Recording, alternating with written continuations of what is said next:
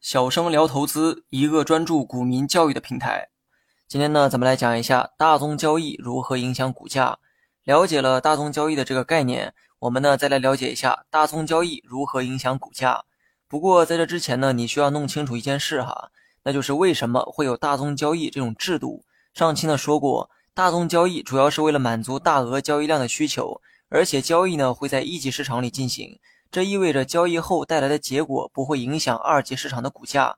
咱们呢举个例子哈，我们平时买卖股票都是在二级市场里进行，而股价的波动也是受到供需关系影响。某一只股票买的数量突然变多，它的股价呢就会飙升。相反，如果有人开始大量抛售该股票，股价呢自然会暴跌。股价的大涨大跌啊，都需要满足一个条件，那就是短时间内买卖方的数量足够大。但是呢，我们都知道哈。股市的风险主要来源于价格的波动，价格波动越剧烈，对于投资者来说风险也就越大。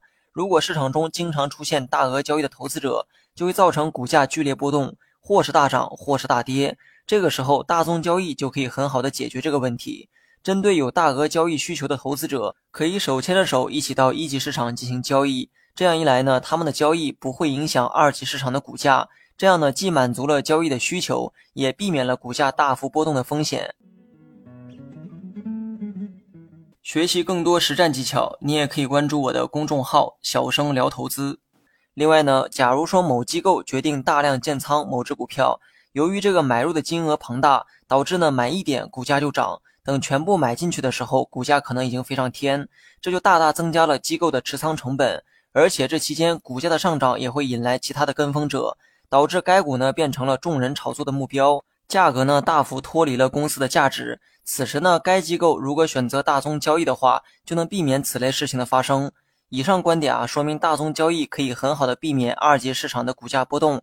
但是呢，不得不说，市场啊它是敏感的，敏感到任何细微的动作都会被投资者视为买卖的依据。大宗交易虽然不会直接影响股价，但是呢会间接影响。大宗交易呢分为折价交易和溢价交易。举个例子。某只股票收盘时的这个价格呢是十元每股，当天呢发生了一笔大宗交易，成交价格是每股九点五元，那么这个叫做折价交易。假如说最后是以十点五元成交，那就是溢价交易。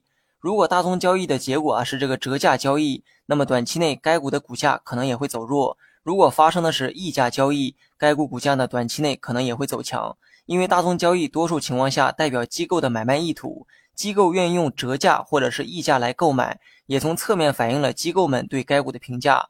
另外呢，大宗交易对股价的影响啊，往往是短暂的，从经验来看，也就影响一两天的走势。所以呢，大家不要太在意这个大宗交易的结果，应该回归到股票本身的价值。